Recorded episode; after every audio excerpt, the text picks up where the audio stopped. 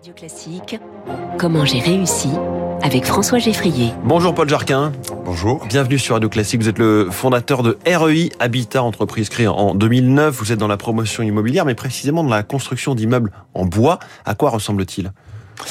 Eh ben, comme c'est des immeubles en bois, euh, c'est des euh, immeubles qui donc vont être euh, écologiques et on essaie toujours d'avoir des, des, des bâtiments dont on est fier avec des architectures les plus belles, on va dire. Innovantes. Et, et, quand on pense en bois, on imagine des petites structures, des, ou alors des chalets. Là, on parle de, de, vrais immeubles, voire de tours. Oui, effectivement. Souvent, quand les gens me demandent ce que je fais, je parle que d'être promoteur immobilier qui construit des immeubles en bois. Les gens me disent donc vous faites des maisons effectivement, euh, là, on est euh, dans des immeubles, euh, dans des métropoles, hein, principalement en Ile-de-France. Ça peut aller, actuellement, on a une construction qui va jusqu'à 50 mètres, donc 16 étages, mais le plus souvent, 4, 5, 6 étages, c'est un peu là, on dirait la moyenne de nos mmh. immeubles. Et donc, tout en bois, c'est-à-dire la structure, le gros œuvre, les... Tout... Alors, on, on, fait encore, quand il y en a, les parkings, hein, donc les sous-sols qui vont être en béton, mais par contre, effectivement, à partir du rez-de-chaussée, donc euh, dès le premier niveau, on va être en structure bois. Quand on dit structure, ça va être les murs, les planchers. Euh, parfois, on conserve les euh, noyaux centraux, donc mhm. les caches d'escalier qui vont être en béton.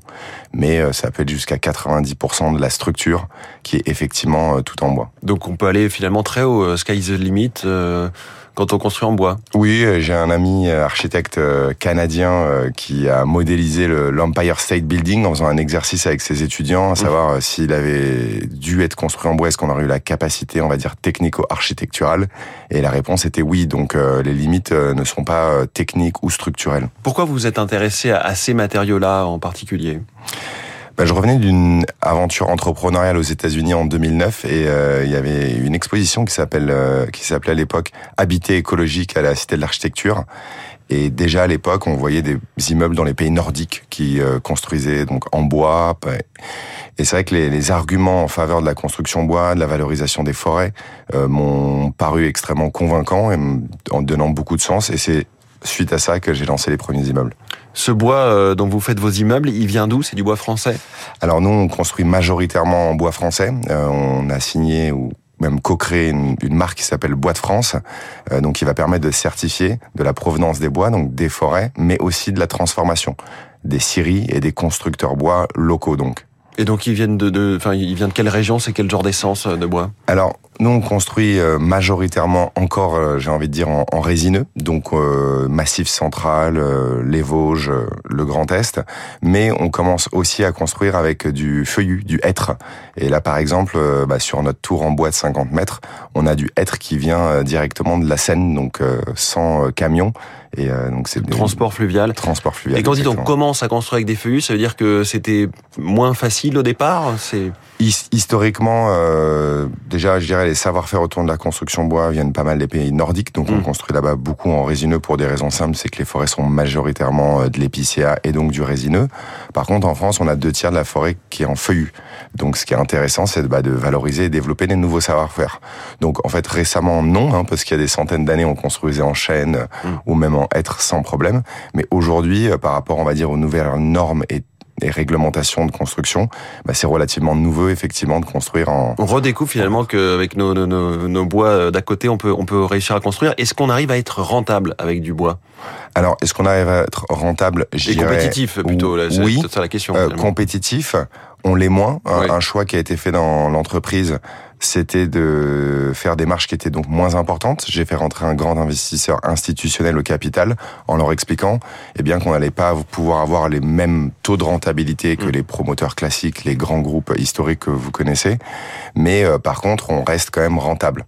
Donc euh, moins de profit, mais en tout cas euh, et dernier point, c'est que je pense que à terme, les courbes vont s'inverser. C'est-à-dire que là, avec la crise de l'énergie, on a quand même vu les prix du béton et de l'acier, qui sont des matériaux plus consommateurs dans leur transformation d'énergie, augmenter de façon plus rapide que nous euh, la filière bois. Est-ce que vous pensez qu'on peut passer à une échelle supérieure euh, la proportion de logements et d'immeubles construits en bois? Oui, en tout cas, c'est les objectifs. Euh, quand en ce moment on parle beaucoup de planification écologique, donc là on a la stratégie nationale bas carbone, la, le, stockage du bois et l'augmentation donc bah, des immeubles en bois.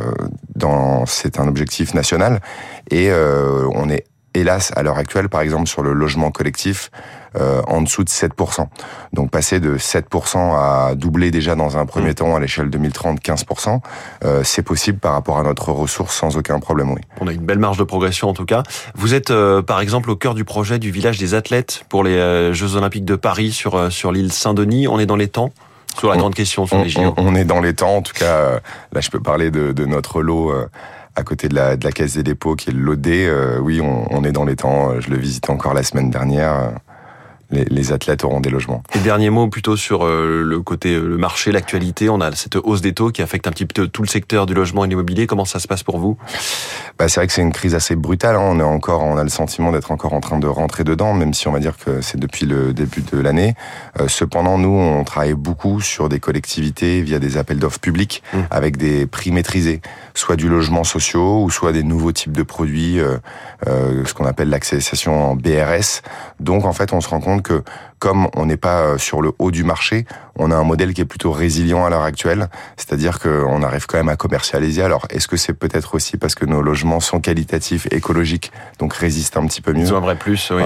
Mais euh, après, ça reste quand même une, une crise assez brutale euh, qui, qui, frappe tous les acteurs. En tout cas, plus de 40 millions d'euros de chiffre d'affaires et une croissance quasiment vous doublez finalement votre chiffre d'affaires chaque année, hein, c'est ça en ce moment En ce moment, effectivement, on a gagné pas mal d'opérations, donc on est dans une période où peut dire qu'on prend un peu des parts du marché, on, remplace progressivement un peu le béton par le bois. Paul Jarquin, merci beaucoup, le fondateur de REI Habitat ce matin en direct dans Comment j'ai réussi. Très bonne journée à vous. Il est 6h44 dans quelques secondes. Que dit la presse internationale du coup de force du groupe Wagner euh, ce week-end? Alexis Karklins-Marchais est